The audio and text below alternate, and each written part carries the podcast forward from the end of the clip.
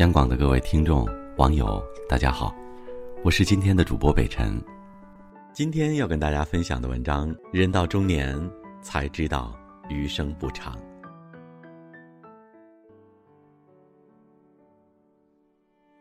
上周看到一位老同事晒朋友圈，感谢多年的指导。我很诧异，想必是我应该认识的人，便问：“是我们的老同事？”我认识吗？他说：“是刘姐啊，你的老搭档啊，你不知道吗？”我一时语塞，竟怀疑自己身处梦境。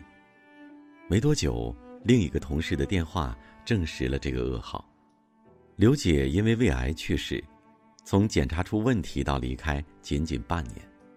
新闻中经常会爆料癌症年轻化的事件，看到后心中虽略有磕绊。但很快便烟消云散。可当身边的人突然离去时，才感觉如此苍凉与唏嘘。刘姐是我在平安的老搭档，我们朝夕相处两年，共同做项目，共同出差，共同挨领导骂。从事发至今，我还一直无法释怀，心中充满着悲愤和疑惑。悲愤的是，刘姐是一个公认的好人，老天为什么偏偏夺走她的性命？他如此贤德，从不为难任何人，总是为别人考虑，总是以阳光的姿态示人。当年我做产品经理，业务线亏损，天天被领导骂，想死的心都有。唯有他不断的鼓励我，说：“年轻人受点苦是好事儿，一定要忍住，好日子很快会来。”这话犹言在耳，说这话的人却已不在了。我还很疑惑，刘姐虽然五十出头，但是保养的很好，看起来像三十岁的人，心态平和，家庭美满，女儿优秀，没有不良嗜好，还经常锻炼跑马拉松。这样的境界和习惯，竟也逃不脱病魔的狂风暴雨，那么还有什么是我们可以掌控的？难道命运的曲终人散，只是老天随意打出的一个响指？亦或还有什么不为人知的原因？作家梁晓声曾在一篇文章中说道：“人过六十，就到了送别的季节。”我想，他指的是他们那个年代。在我们这个年代，刚过四十，就开始要频频送别。我身边的中年人被查出癌症的越来越多，不是听说，而是真正认识的，大概就有十几位，有同学、朋友。和亲人，其中的五位已不在人世。去年大新的离去对我是一个巨大打击。大新是我大学最要好的同学，我们都暗恋班花，所以也互为对手。他笑我是文弱书生，我骂他是没计划好的类人猿，因为他浑身长满毛，尤其是胡子，一天要刮两次，不然就像硬刺般生长出来。毕业后，我来深圳，他留在家乡做金融，长期的喝酒应酬，使身体渐渐不支。前年年底，他老婆给我发微信，问我认不认识监狱的人，因为有些死刑犯会捐献器官，他需要活体肝脏。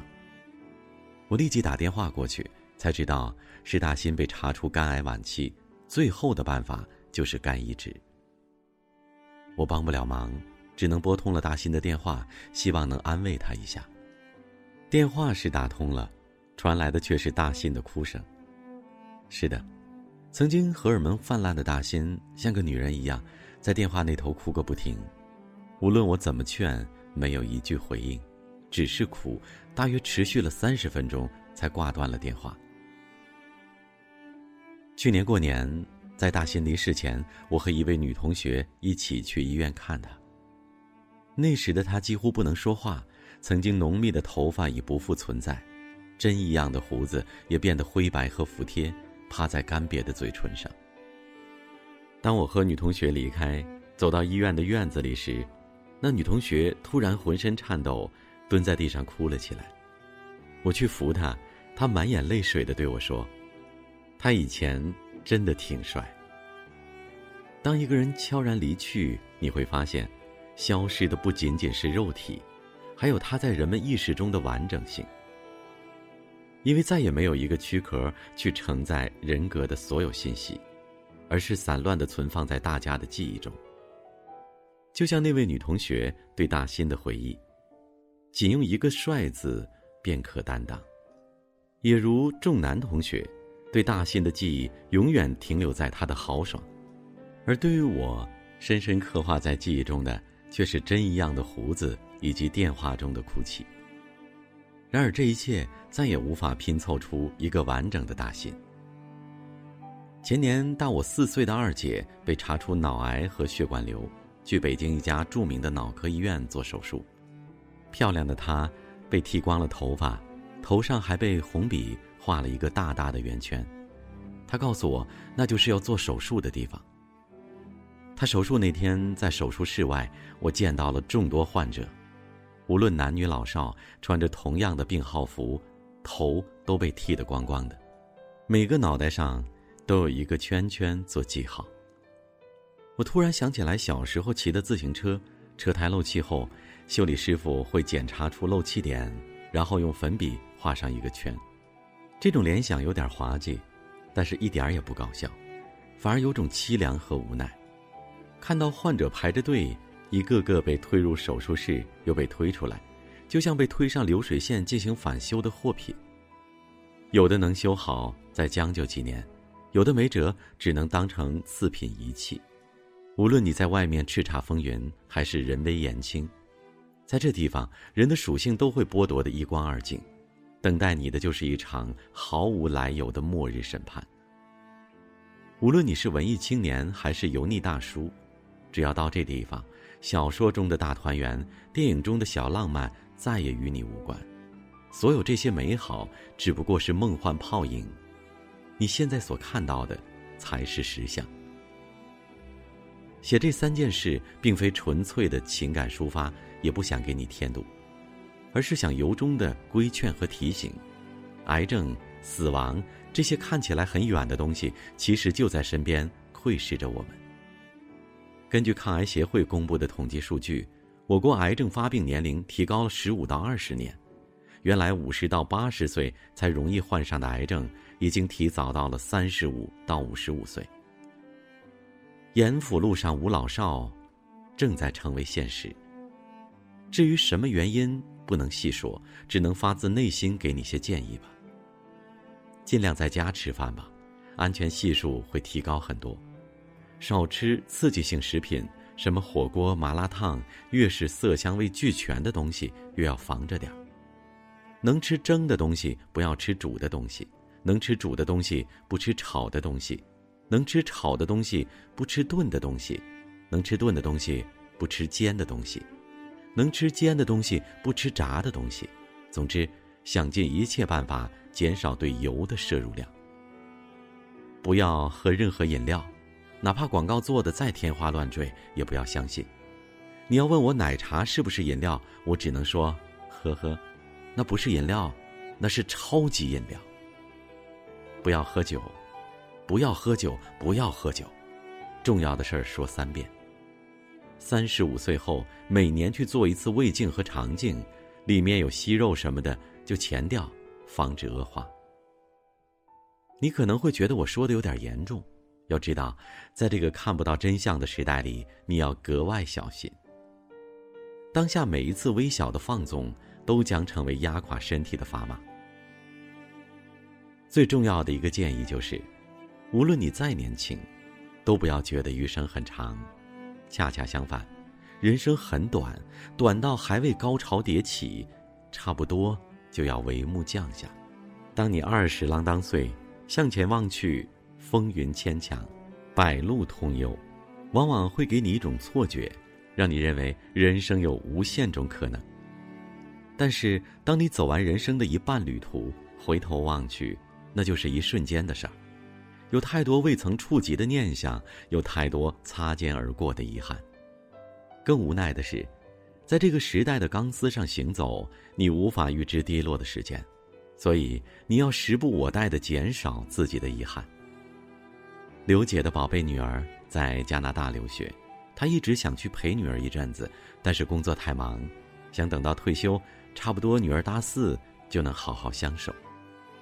大新一直没要孩子，因为他觉得自己经济实力不够，想等到有足够的钱再生个闺女，把她打扮成公主，让她过最好的生活。二姐看完我在大洋路上的照片，一直想去自驾，可是总有做不完的事儿，一拖再拖。现在血管瘤如同一个定时炸弹，长途自驾没了可能。余生真的不够长，千万不要等。只要有能力去做，就不要放过，要把遗憾降到最低。大胆的去站到你的女神面前吧，向她表白，管她冷面相对，最少你试过了。把你的孩子拥到怀里吧，尽管他学习很差，你也要告诉他。永远爱他，希望他永远开心。别以为这样的机会很多。给你的父母微信视频，虽然很肉麻，但告诉他们你想他们，感谢他们对你的付出。这样的话，现在不说，将来你也不会说了。现在就穿上你最心仪的衣服出门吧，不要再等什么特别的日子了。你活着的每一天都是特别的日子。是的。你要把今天当成最好的日子，当成最珍贵的恩赐，不要留有遗憾，成为希望中的自己。就像一句台词所说：“你该尽情的跳舞，好像没有人看一样；你该尽情的爱人，好像从来不会受伤害一样。”好了，感谢你的收听和分享，我在首都北京问候各位，晚安。向天演一场。结局总太伤，历练究竟远方，我淡茶配月光。时间啊真健忘，誓言啊太感伤。多年后的现在，我们都变了样。这一切都不一样，飘着雪花的冬季，余生无你，看不透啊，道不清，你是一个谜，在安静的岁月里。藏在青石的画面里，谁在夜里轻声叹余生不问你？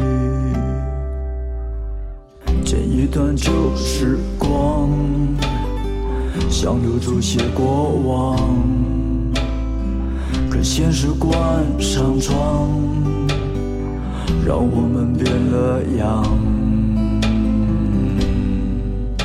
这一切都变了样，月光雪白的秋季，余生无你，放不下，